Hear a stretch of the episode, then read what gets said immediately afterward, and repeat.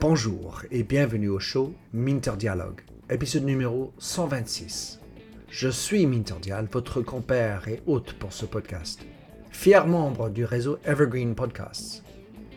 Pour plus d'informations et pour explorer les autres podcasts sur ce réseau sélectif, allez visiter leur site evergreenpodcast.com.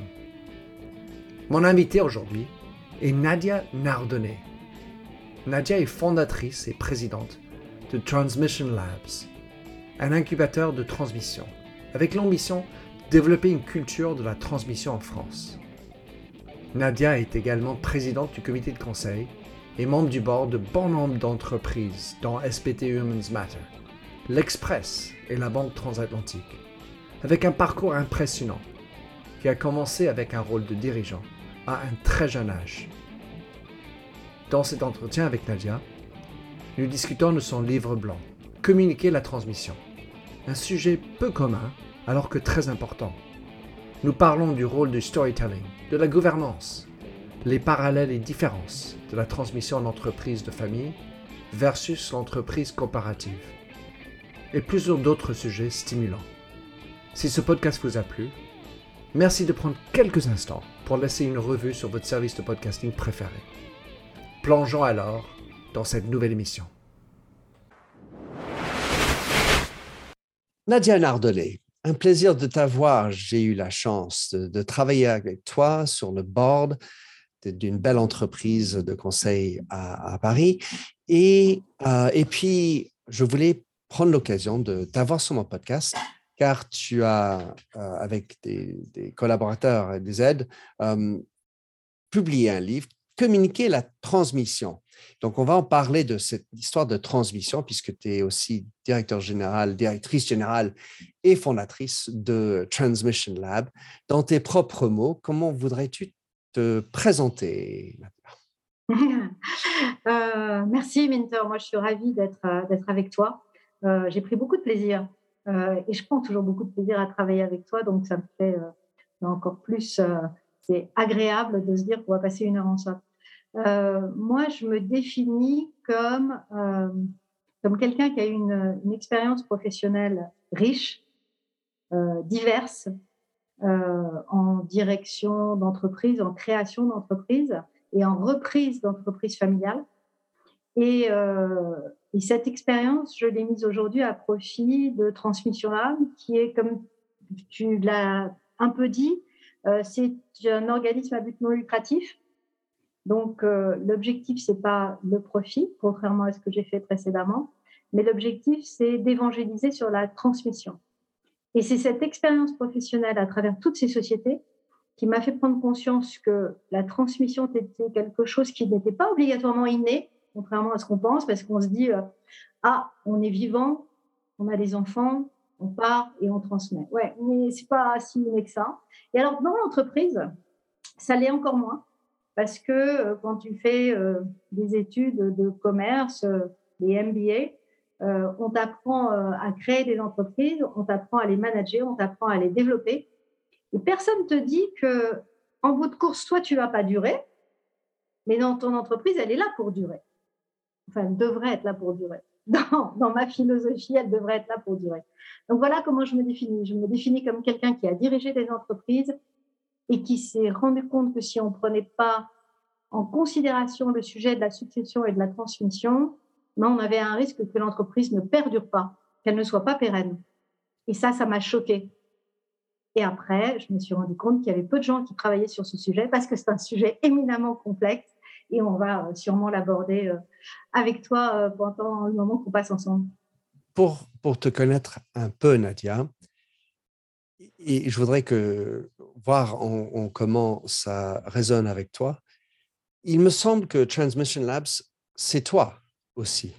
C'est-à-dire que c'est un, peu un aboutissement de tout ce que tu as fait et vécu euh, par ton, ton, passé. Le fait que c'est non lucratif, j'ai l'impression que c'est quelque chose que tu veux donner au monde. Oui, je ne suis pas très sûre que ce soit moi. Euh, mais c'est sûrement une partie de moi qui veut corriger ce que j'ai peut-être pas complètement fait. Je sais pas si c'est très clair. Mais je, non, mais c'est bien. Je vais l'expliquer. Je vais, l'expliquer. Euh, moi, j'ai repris l'entreprise familiale, qui était un groupe dans le bâtiment et les travaux publics. Je suis une femme. C'était il y a 40 ans. Euh, j'avais 22 ans. Il y a 40 ans, une femme dans l'entreprise, en dirigeant un groupe qui faisait 1300 personnes, 13 usines, etc., dans le bâtiment et les travaux publics. C'était unheard of. Personne n'en avait jamais entendu parler. Tout le monde s'est dit, ah bah, elle va jamais y arriver, elle va pas s'en sortir. Et, euh, et j'ai repris cette entreprise sans transmission, sans aide, sans accompagnement, avec un père qui est parti en trois mois d'un cancer du pancréas. Donc en fait, sans, sans même échanger, même si on échangeait beaucoup, et heureusement qu'on échangeait beaucoup avant. Donc si tu veux, il y, a, eu cette, cette expérience-là où je me suis dit, bah, j'étais toute seule. Et en plus, j'étais vraiment, vraiment bien toute seule. Euh, et euh, ça n'a pas, ça, ça pas fait un déclic tout de suite. Ça l'a fait plus tard. Le déclic que personne n'a aidé, que personne m'a expliqué comment ça marchait. Après, deuxième expérience, euh, j'ai créé une société dans la production et la distribution de dessins animés que j'adorais, que j'adore, enfin que j'adorais.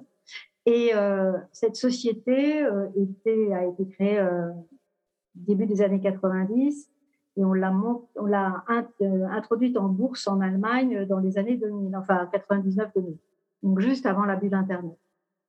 Et on l'a introduite en bourse avec beaucoup de succès, mais en même temps pour des raisons qui n'étaient pas des raisons de garder l'entreprise pérenne, qui étaient des raisons de faire un coup.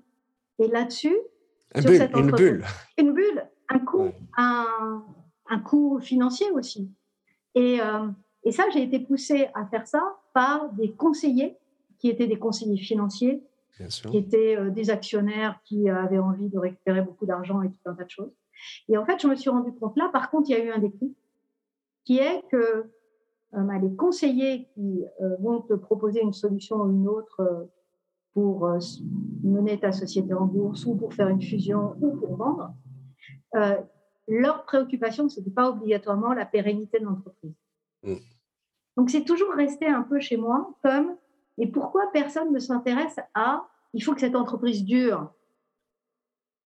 Il ne faut pas que le temps soit court pour l'entreprise. Tu ne crées pas une entreprise pour un temps court, ou alors ça veut dire que tu crées ton job. Quoi. Et c'est pas l'objectif de, travailler en collectif et de travailler avec des gens juste pour, faire dix ans, euh, pour te faire un beau job de président. Donc, je suis pas sûre que ce soit moi, transmission-là. En revanche, ce qui est vrai, c'est que je pense que la transmission est un sujet que tout être humain devrait porter, ça c'est sûr, pas que l'entreprise. Alors, beaucoup de choses euh, là-dedans. Mm. On va, je veux revenir sur cette première expérience. Euh, femme, jeune femme de 22 ans qui reprend le bâtiment, PDG mmh. là-dedans. Mmh. Qu'est-ce que tu as appris de cette expérience? Parce qu'en mmh. fait, même aujourd'hui, ça, ça paraît une femme 22 ans qui reprend un tel type d'organisation, ça serait quand même inouï aujourd'hui ouais, aussi. C'est plus facile. plus facile. Peut-être, mais quand même difficile. Euh, même garçon ou fille de 22 ans. Oui, oui, euh, donc, euh, quelle était ton expérience? Qu'est-ce que tu en as tiré Qu'est-ce que tu donnerais comme consigne, conseil pour quelqu'un dans le même style de position? Mmh. Qu'est-ce que j'en. Enfin, j'ai très sincèrement tout appris. Enfin, je, très sincèrement tout appris. Et, et euh, mon MBA derrière à HEC n'a fait que consolider tout ça. Mais globalement, ma vie euh, d'entrepreneur, de dirigeant, elle s'est construite là. Elle s'est construite, euh, elle s'est construite par ce que j'ai vécu à ce moment-là, qui était très complexe parce que l'entreprise était en croissance, parce qu'elle avait gagné des, marchés importants, que des concurrents voulaient avoir.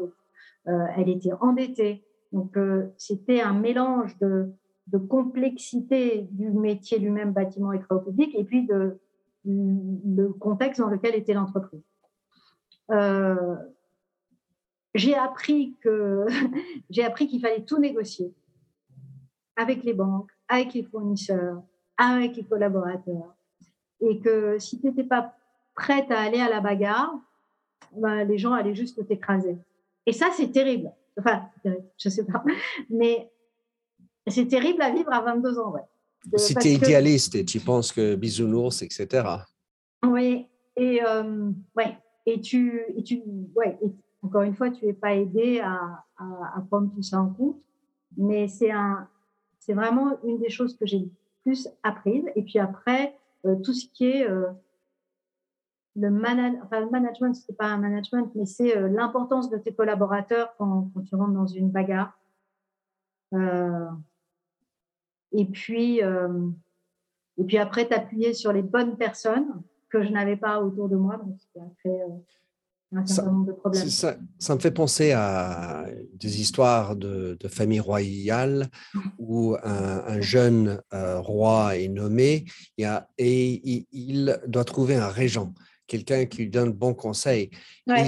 Et, et, alors que tous les employés qui dépendaient de toi finalement à ce moment-là étaient du même bord parce que ton entreprise contre les autres. Mmh. Ça suffit pas pour rallier les, les, les, gens derrière toi tout de suite, parce que non. juste parce qu'ils payent le chèque.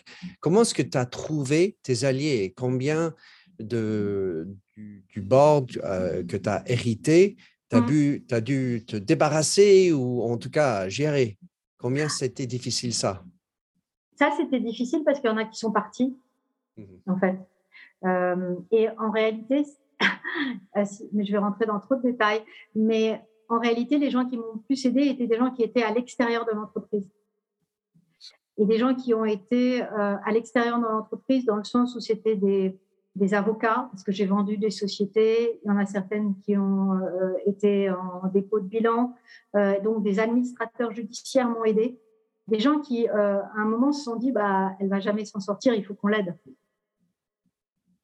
Et c'est eux qui m'ont le ah plus aidé. Après, c'est pas le comité de direction qui m'a aidé. Il y en a qui sont partis. Mais c'est les collaborateurs de base qui vont continuer à faire leur boulot correctement et, et, et bien et avec la volonté de, la volonté de, de, de, de faire durer le groupe. Hmm.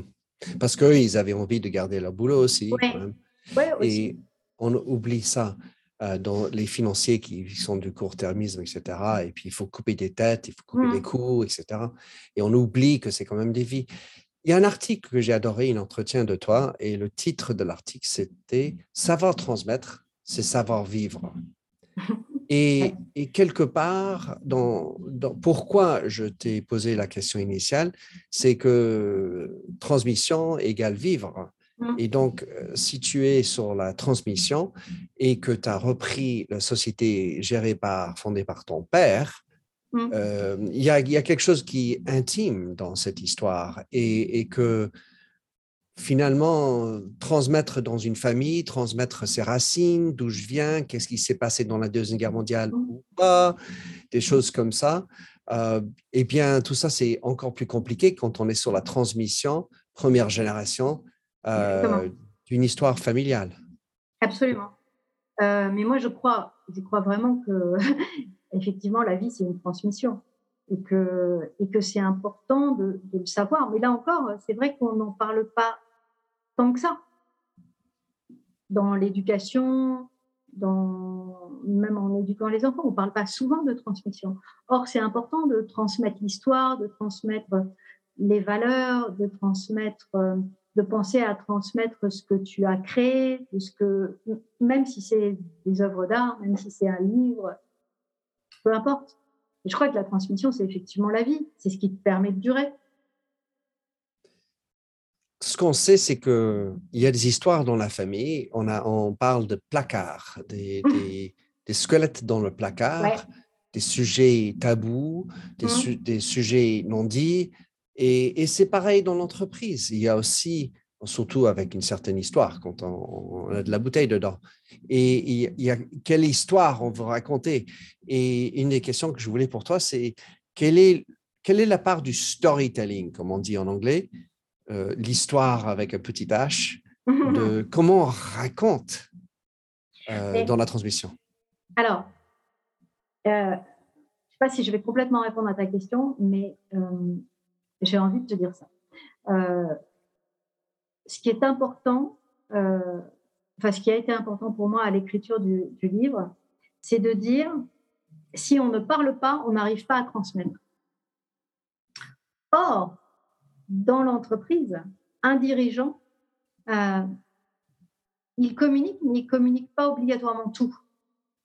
Pour revenir à ta question. Mhm. Et, euh, et en plus, il communique selon son propre agenda. Et il n'aime pas être poussé par un agenda. Et, euh, et il aime avoir toujours la flexibilité de la façon dont il va amener cette communication. Or, pour transmettre véritablement, il faut pouvoir communiquer, il faut pouvoir parler, il faut pouvoir parler en famille, avec ses collaborateurs, avec ses clients. Et il faut pouvoir donner des, des orientations de ce que tu veux faire. C'est pour ça que c'est compliqué, communiquer et transmettre. D'abord parce que c'est un temps long, la transmission. Tu ne transmets pas du jour au lendemain en disant, tiens, en fait, je t'ai vu, euh, tiens, prends, voilà les clés, euh, que tu vas accompagner et que pendant cet accompagnement ou pendant cette période de, transition de la transmission, tu vas te dire, ah ben mince, je vais changer d'avis. Ben non, parce que la communication, elle est déjà partie. C'est pour ça qu'il faut parler et anticiper et préparer. Sinon, euh, tu n'arriveras pas à aller jusqu'au bout. Mais donc, la communication, c'est clé. Et c'est clé dans la famille, c'est clé dans l'entreprise.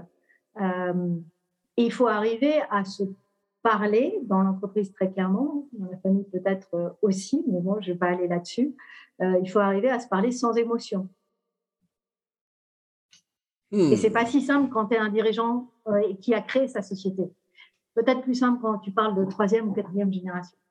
Alors moi, je, j'aimerais bien refouler l'idée d'éliminer l'émotion, car je pense que nous sommes tous euh, des émotifs, même quand bien même on a fait des grandes écoles, euh, et que tout passe par l'émotion. Et c'est pour ça l'intérêt, dans, en tout cas chez les anglo-saxons, de- du storytelling.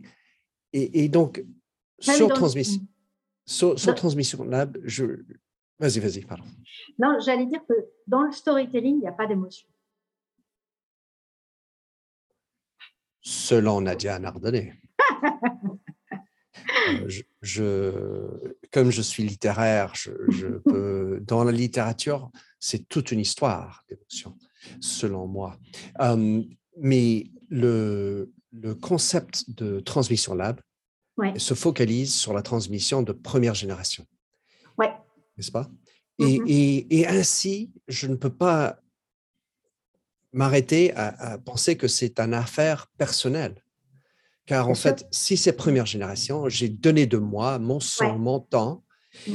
Et, et ainsi, combien est-ce que il est intéressant, voire important, de se connaître dans la création de ce qu'on raconte, enfin tout ce qu'on, la transmission?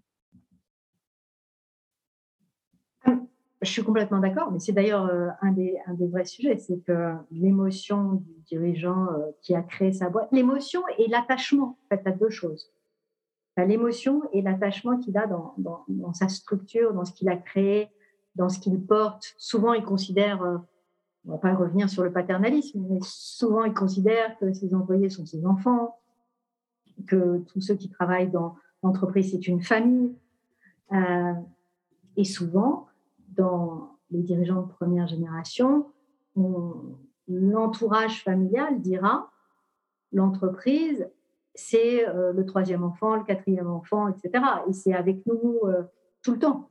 Sauf- Ma femme Yandy, elle dit souvent que quand je travaillais chez L'Oréal, c'était ma maîtresse. Et, euh, et c'est vrai que, que, que cette émotion, elle existe.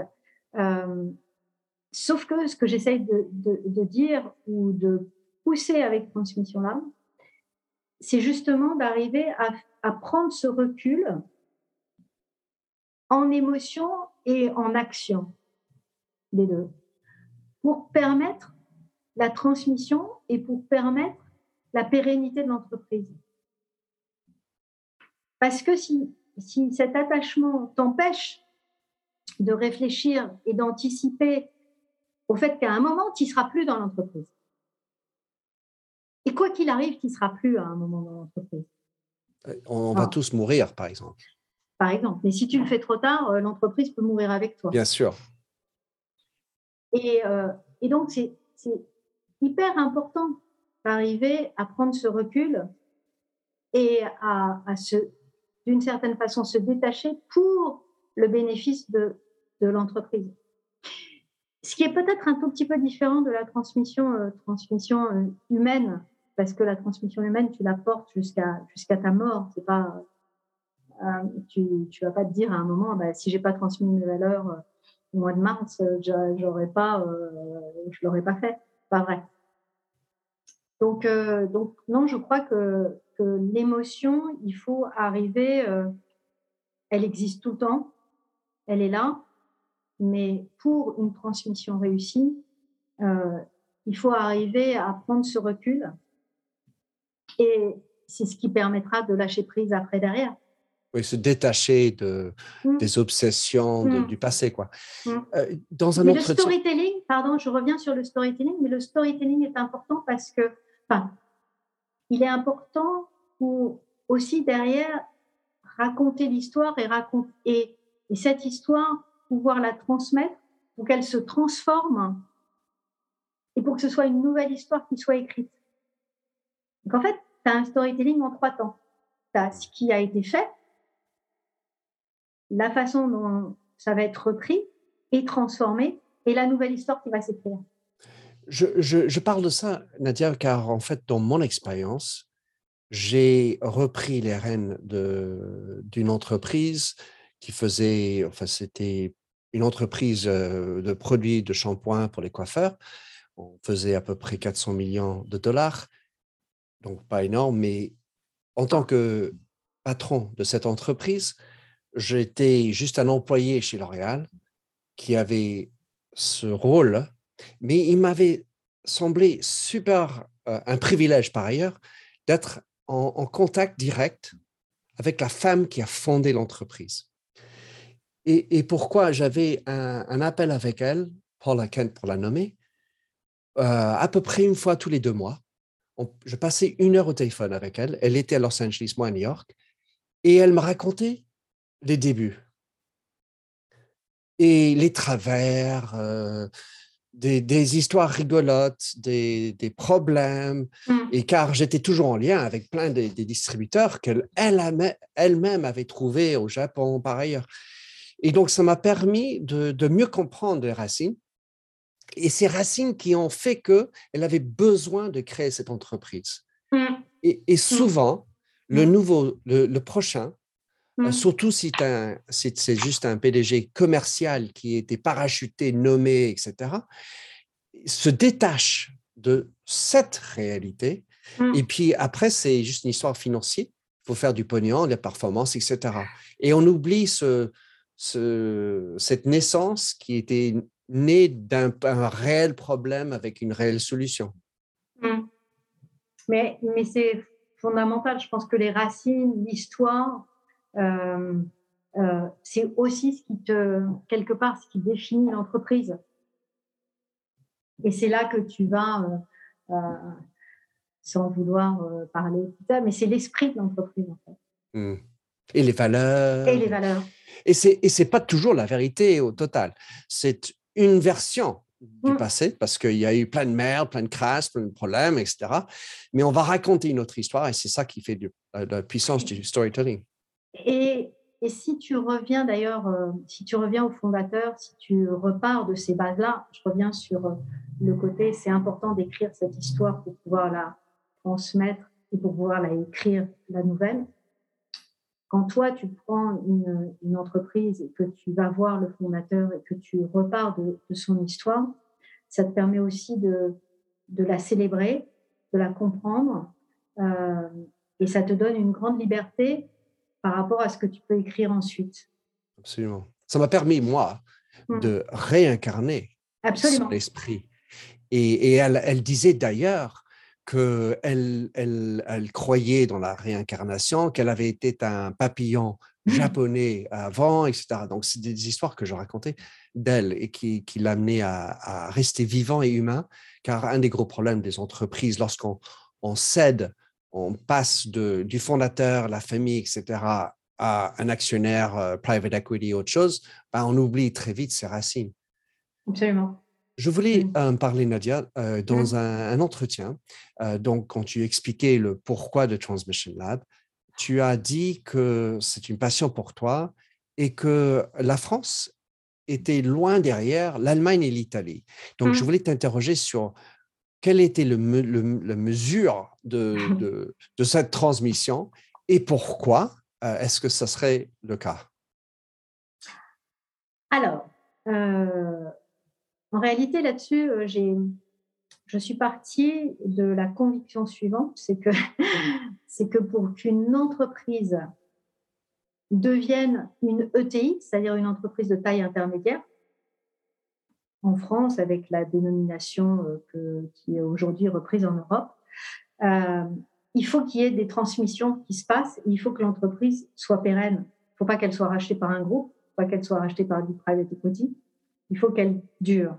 Or, en France, on a le plus petit nombre d'entreprises de taille intermédiaire quasi en Europe. Il y en a 12 000 en Allemagne, il y en a 10 000 en Angleterre, il y en a euh, plus de, plus de 10 000 non, 8 000 en Angleterre, 10 000 en Italie. Et en France, tu plafonnes à 5 000. Hmm. Pourquoi? Pourquoi? Je te demande. Et moi, je dis, parce que, euh, parce que la transmission est. Alors, la transmission n'est pas suffisamment aidée, n'est pas suffisamment mise en avant, n'est pas suffisamment accompagnée. Et euh, je reviens sur ce que tu disais, et on n'en parle pas et on n'éduque pas là-dessus. Alors après, tu as des problèmes fiscaux, tu as une transmission euh, familiale ou, ou même à des salariés. Ça coûtait cher jusqu'au pacte du trail en France.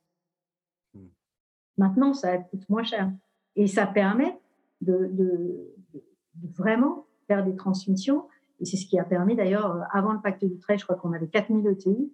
Euh, aujourd'hui, on en a plus de 5000. Donc ça avance, ça s'améliore. Ça s'améliore. Donc je suis partie de là. Je suis partie de là. Et puis après, tu as une autre étude qui a été faite par la BPCE sur les sessions et les transmissions, euh, qui n'est pas en comparaison européenne. Donc ça, ça serait, euh, ça serait à voir, mais euh, qui, a, qui est sorti il y a deux ans et qui a dit que le nombre de transmissions d'entreprises avait chuté de 30% en France. Mais, euh, mais, les comparaisons européennes sur ce sujet-là de transmission sont pas si simples à faire. Parce qu'on n'a pas les mêmes, euh, les mêmes euh, chiffres, les mêmes bases, les mêmes statistiques. The Jim Stroud podcast explores the discoveries and trends forming the future of our lives. Brain to brain communication, robot bosses, microchip implants for workers, and artificial intelligence replacing human workers are all happening now. If you want to know what's happening next, subscribe now to the Jim Stroud podcast. Une, une des points qui doit être dedans quelque part, c'est que souvent, on, crée une, entreprise et la transmission de l'actionnariat à la propriétaire, ça, peut se passer dans la famille. Absolument. Mais compte tenu de la, population, la, démographie de la population ces jours-ci et le fait que dans beaucoup de pays en Europe et puis par ailleurs, donc un et demi, euh, pas deux enfants, ça, fait un, ça fait difficile si, si y en a un qui devient artiste, ben, tu n'as pas un deuxième. Tandis qu'avant, il y a 10 ans, enfin 10 ans, 100 ans, on avait une dizaine d'enfants et tu avais un choix. Alors, c'est très intéressant ce que tu dis. D'abord, c'est intéressant parce que ça fait penser à beaucoup de choses. Très intéressant parce que ce que j'explique souvent dans les conférences et les ateliers qu'on peut faire euh, avec le lab, c'est que la transmission, l'entreprise peut rester familiale de façon actionnariale avec une stratégie qui sera la stratégie de la famille qui est propriétaire majoritaire et avoir un opérationnel dirigé par quelqu'un d'autre. Il y en a plein, hein Bien sûr.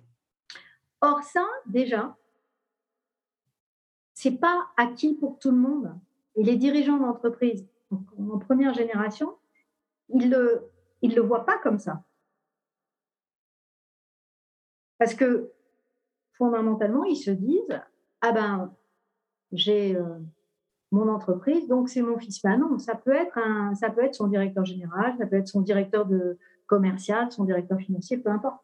Moi, j'ai plein d'exemples d'entreprises familiales, propriété de la famille, dont le dirigeant est un dirigeant externe. Mais la stratégie est toujours familiale. Hmm. Enfin, déjà, et la volonté, ouais, pardon. Et la volonté est toujours de durer. Une des questions pour moi, donc, dans ton livre, parce qu'en fait, transmission, de facto, ce que tu veux parler, c'est je transmets une entreprise dans les mains de quelqu'un d'autre. D'accord? En revanche, il y a toujours cette histoire de communication, parce que tu lis mmh. beaucoup. Là, je transmets l'histoire de. Mmh. Euh, donc, tu fais un. enfin, le livre parle beaucoup. Je fais le trait entre la communication et la transmission. Et, comment est-ce différent, par exemple, l'histoire de la communication de la transmission vis-à-vis -vis de la communication de la stratégie Alors. En fait, la stratégie, elle est décidée par les actionnaires. Donc, euh, et la stratégie, elle est exécutée par un président, par un directeur général, un président directoire, ce que tu veux. Mais euh, la stratégie, elle est d'abord définie par un actionnaire et c'est ensuite en opérationnel que tu vas l'exécuter ou la faire prendre en compte euh, à l'ensemble des, des, employés, des collaborateurs, des fournisseurs, des parties prenantes, de tout le monde. Euh, donc, il y a une décision sur la stratégie et la communication après, elle se fait au niveau opérationnel. Je comprends. Après, il y a la, je comprends. Et ensuite, il y a la communication de la transmission par ah rapport à la transmission. Et quelle est, quelle est la nuance entre la, le moyen, la façon de communiquer la stratégie, comme tu dis à, tout le mmh. monde, dans mmh. l'opérationnel, Mmh. dans, versus la communication dans la transmission? C'est cette delta-là que je voulais regarder. Ah, euh, bah, je pense que déjà, euh, elle, est, elle, est plus, elle est plus long terme, la communication de la transmission, parce qu'elle ne se fait pas elle se fait pas en quelques années, elle se fait sur plusieurs années. Tu n'as jamais une transmission. Euh, alors, quand tu vends, tu vends. Hein et ça peut se passer rapidement. Mais si tu es dans une transmission qui est de dire euh, j'ai envie de laisser l'opérationnel en famille ou j'ai envie de trouver de bons dirigeants pour euh, cette société ou j'ai envie de basculer à mes collaborateurs, ça, ça va, te, ça va être une communication qui en fait n'est pas spot, qui va durer dans le temps. C'est en ça que c'est différent. Mm. Mais de la même façon, tu vas avoir des moments où euh, tu expliqueras les choses. Et le moment où tu transmets, ce qu'on appelle souvent nous, transmettre le flambeau, quand le dirigeant va passer à son successeur, ce moment-là est un moment euh, de célébration, de partage pour tout le monde, mais de la même façon que quand tu te fais euh, un business plan pour 5 ans et que tu présentes ta stratégie aux 4000 employés que tu as, euh, tu réunis tout le monde. Bah, la célébration de la transmission, elle se fait à ce moment-là. Et là, la communication est, est identique. Sauf que la communication de la transmission, en amont de ça, elle se fait en famille, elle se fait avec les parties prenantes, elle se fait avec le successeur, mais elle se fait sur un temps qui est beaucoup plus long.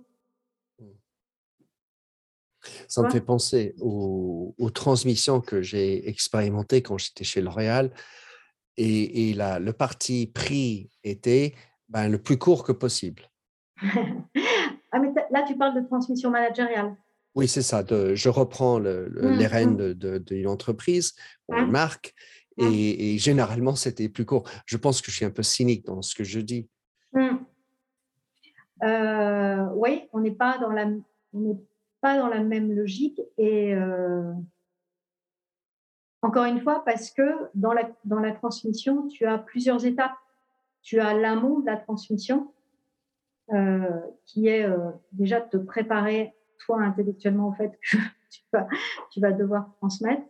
Euh, ensuite, tu as trouvé la personne qui va te succéder, où elle est, comment elle, comment elle va se positionner, est-ce qu'elle a envie, est-ce qu'elle a envie, enfin, qui, qui est-ce dans la famille, pas dans la famille, quelles sont mes différentes options, comment j'analyse mes différentes options, comment j'en parle, comment je les confronte. Et puis après, tu as, euh, bah, tu as d'une certaine façon une forme d'accompagnement pour faire grandir la personne dans son poste ou, euh, ou pour valider qu'elle est dans son poste. Donc c'est beaucoup plus, c'est effectivement pas une transmission managériale, mais encore une fois, mais je reviens sur le management. Euh, moi, je pense qu'un vrai bon manager, il fait grandir les gens euh, avant de leur filer le poste. et il ne leur bascule pas les clés euh, du, jour, du jour au lendemain. On, on, en est d'accord. un, point qui me semble important à, adresser dans notre conversation sur la transmission, s'agissant d'abord de la première génération, puisque c'est le sujet, mmh. Mmh. c'est l'histoire de la gouvernance. Ouais. Et, combien, il me semble, beaucoup de, de, de startups, de, d'entreprises qui ont démarré, n'ont pas vraiment dans leur gouvernance une compréhension de cette transmission. Et, le point que je voulais euh, signaler en, premier, c'est le nom même de l'entreprise.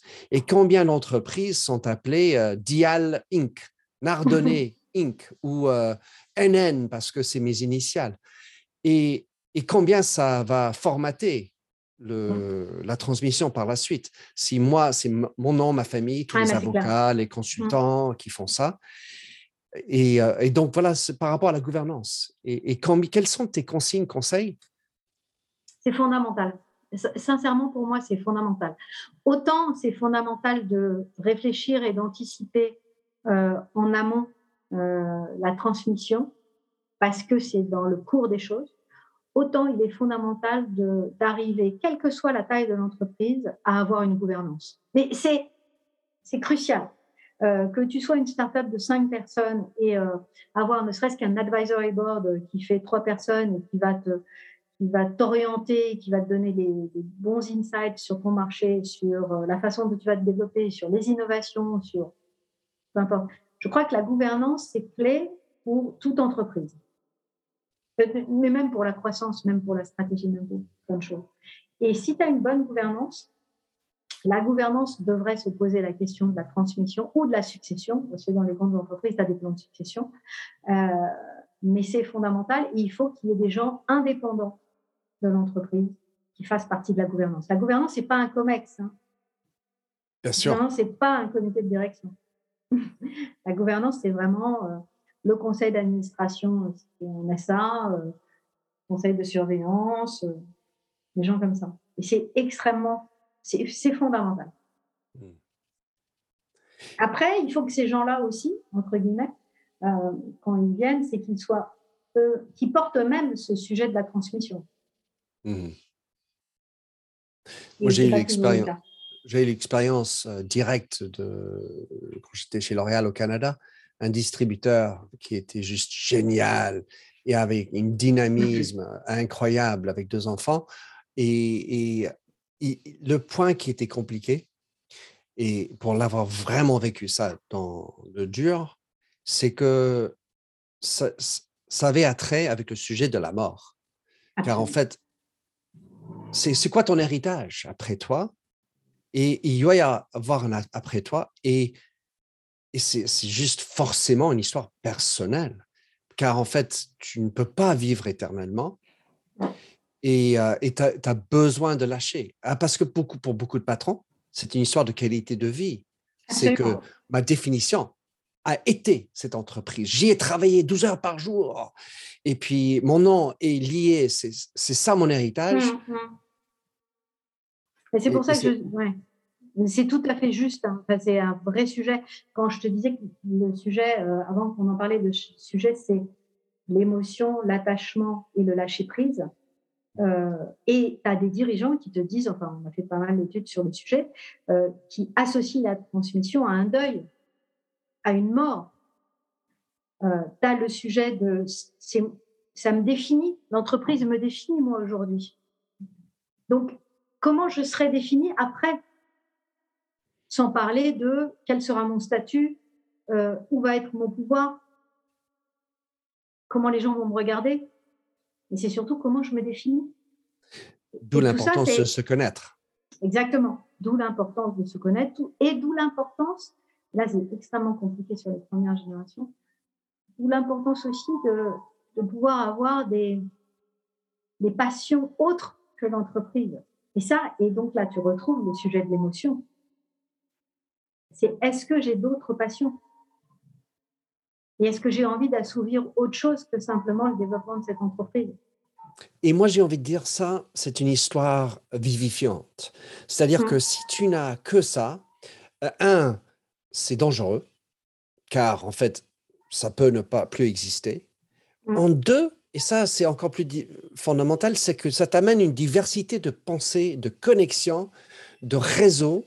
Et si tu n'as pas cette diversité autour de toi, ça, ça va peut-être, euh, tu vas te t'asseoir, tu vas, tu vas Mm, être, mm. a- avoir faim parce Mm. que tu, tu n'auras pas une, des, des gens qui te développent, qui te font croître tes pensées, tu- vas Oui. pas mûrir plus. Bah, D'où d'où la nécessité d'avoir une gouvernance, Absolument. d'avoir des gens autour de toi qui te font réfléchir autrement euh, et qui te font prendre ce recul Je voudrais prendre une, le, dernier, euh, le dernier angle euh, de notre conversation, Nadia. Euh, souvent, les, journalistes disent Nadia Nardonnet, enfin, rajouter le, nom de famille au milieu de l'entretien, c'est toujours drôle. C'est la différence entre, en anglais, on dit, enfin, en, français, on pourrait le dire aussi, un solopreneur, c'est-à-dire le, le ou la patronne de l'entreprise qui a fondé, peut-être cofondé, mais ensuite avec des partenaires. Et quelque chose qui, que j'ai avec plein de, de mes amis start dont sur les comités de conseil où j'étais euh, dans la gouvernance, ils n'ont pas vraiment poussé au bout la vision de l'entreprise. C'est-à-dire qu'ils ont fondé ça, il y avait un problème, on a trouvé une Mm. solution, on le fait, on a un magnifique produit, ça marche bien, ça grandit. Euh, ensuite, il arrive le financement. Et, et quand on cherche un peu plus de finances, ça commence à, à toucher à cet objectif. Mais trop souvent, les Mm. partenaires se sont pas mis d'accord sur la fin de l'histoire. C'est-à-dire, ils- c'est, mais c'est Mm, comme mm, parler de la mort. Ou, bien de préparer le divorce quand on vient de se marier. C'est-à-dire qu'il y a un côté, il y a, il y a une fin. Et à quel moment aborder cette fin quand on est trois partenaires, on est tout content, on démarre? Est-ce qu'il faut l'aborder là? Ou est-ce qu'il faut attendre que le comité de gouvernance euh, le fasse? À quel moment est-ce qu'il faut façonner cette vision partagée qui comprend la fin? Alors, euh, plusieurs choses sur ça euh, que j'ai envie de te dire euh, ou partager avec toi, avec vous. Euh, première chose, c'est que c'est intéressant de parler d'un solo founder et de parler de, de- de plusieurs associés. Parce que il y a un très beau concept dans, dans, dans l'entreprise et dans, dans la transmission et dans ce qu'on fait avec les, les entreprises familiales, qui est le concept de la personne source. La personne source, c'est la personne qui incarne l'entreprise, Mm. qui l'incarne complètement. Et, dans, et c'est Peter Conning qui, qui a développé ce, ce concept. Peter, il dit, en fait, il n'y a toujours qu'une seule personne source, même si tu as plusieurs co-founders. Et c'est important que ce soit cette personne source qui soit celui qui transmette ensuite le flambeau à son successeur, qui deviendra la nouvelle personne source. Donc, un, je, pense que l'histoire de co-founders, effectivement, est, compliquée dans une entreprise. Parce qu'effectivement, quand, quand tu vois une, une société, ben, souvent, euh, c'est une personne qui arrive à l'incarner complètement et pas plusieurs. Après, euh, après c'est de toute façon pour les trois de se dire ben, pourquoi tu fais ça et euh, avec quel objectif? Est-ce que l'objectif est quand même mal. Enfin, moi qui travaille aussi avec des entrepreneurs et des startups, j'ai tendance à dire qu'aujourd'hui, on est beaucoup trop sur je fais la boîte et la fin, c'est euh, je serai une licorne. Ah oui, sca- oui, scale up and sell out. Exactement. So, si tu as ça comme objectif, et tu peux l'avoir, hein, Chacun fait ses trucs. on n'est on pas sur un héritage long terme. on est- sur on, l'héritage. on est, on, est, on est sur Pas du faire du pognon d'ici trois ans. Quoi. C'est, enfin, On est sur, euh, voilà, on est sur euh, whatever. Et, euh, et ça, je pense qu'ils sont, ils sont assez alignés en règle générale quand ils sont Oui. là-dessus. Euh, mais qui, a, après- qui, qui a des travers, j'ai envie de dire, ah quand oui. même, que on on n'a plus, on n'est pas dans l'incarnation d'une marque, on n'est pas dans Non. un, un Non, héritage à long terme, on est juste ça, là, pour euh, ouais. Là, transaction. plus. Voilà. Et là, tu n'es plus.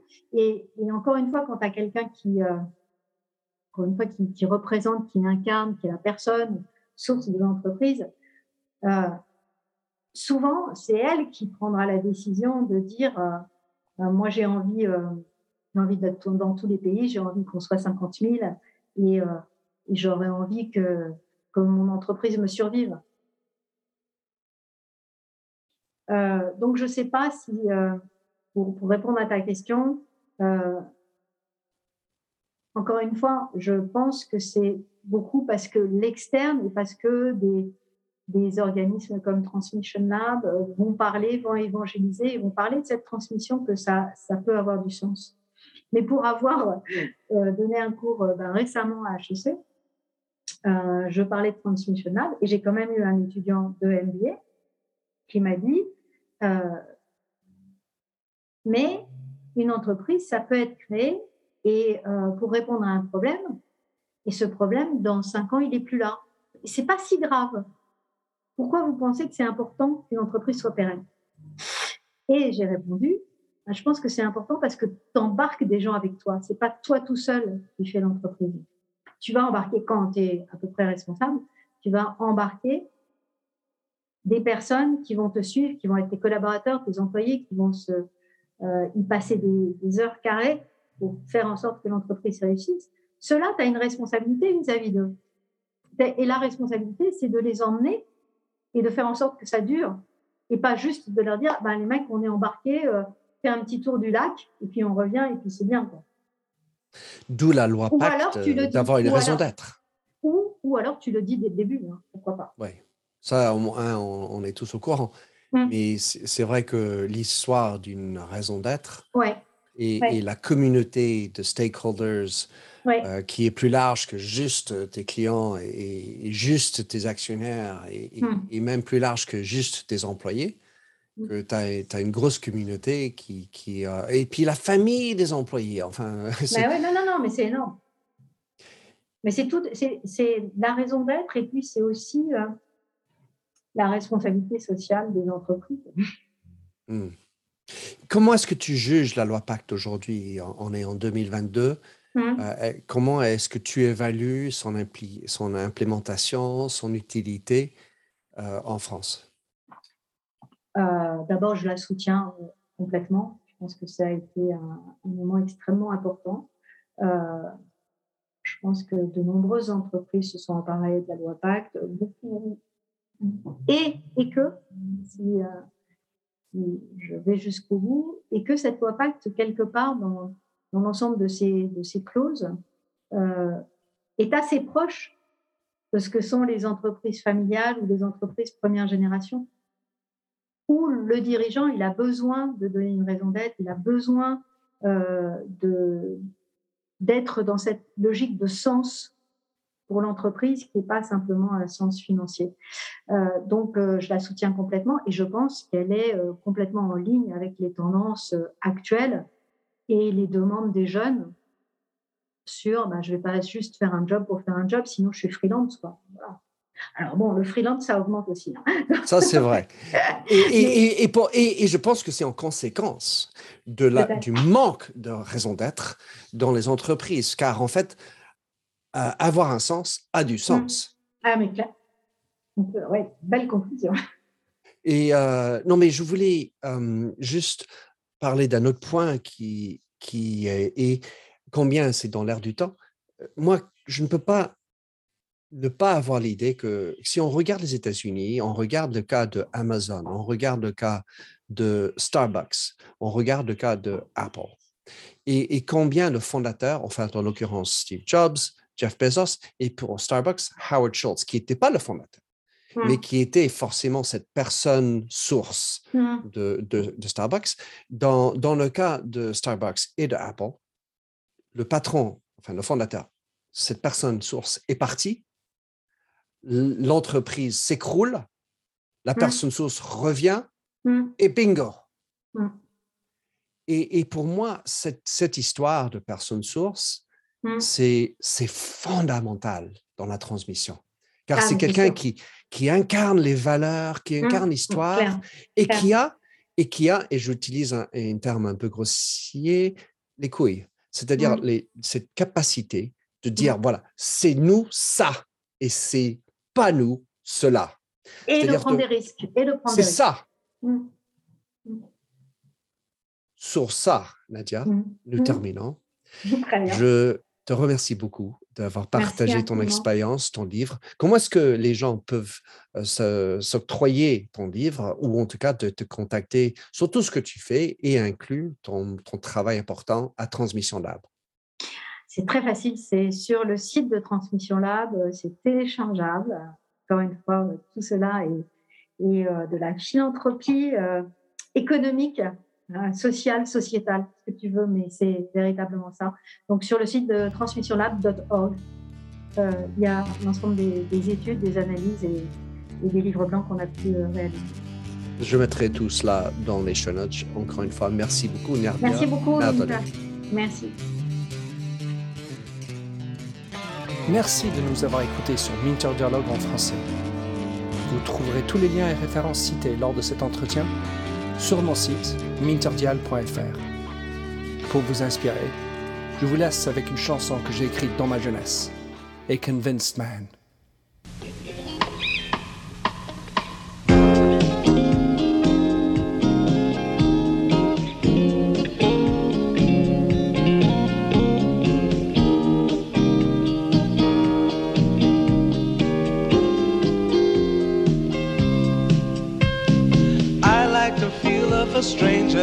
Tucked around me, precipitating the danger. To feel free, trust is the reason. Still, I won't toe the line.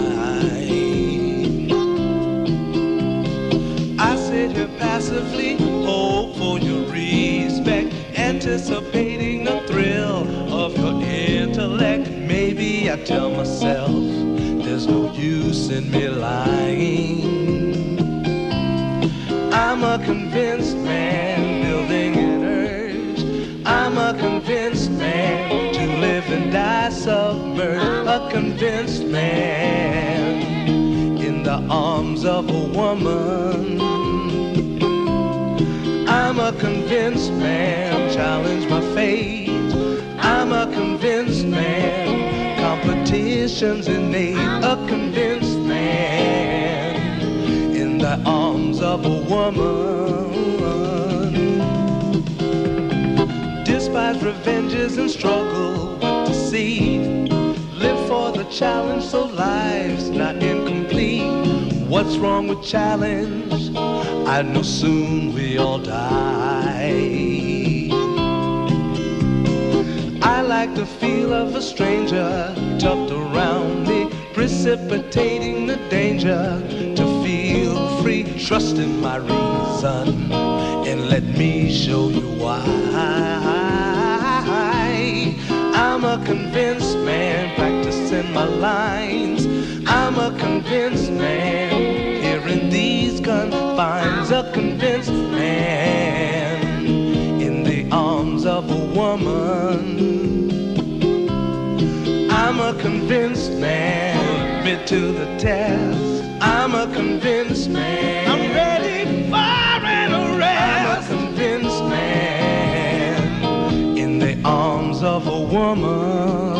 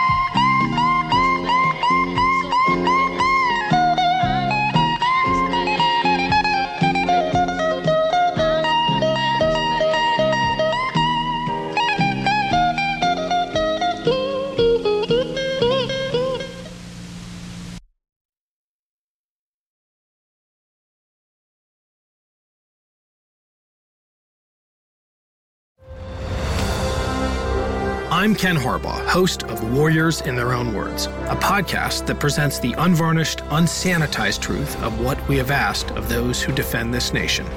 As a country, we need these stories more than ever. Stories from Americans who have borne the battle, including 30 year old remastered interviews with veterans from World War I recounting their time in the trenches of Europe, and with veterans from World War II, Korea, Vietnam, and from our most recent conflicts in Iraq, Afghanistan, and other battlefields Americans may never have heard of. Hear their stories by listening to Warriors in Their Own Words wherever you find podcasts.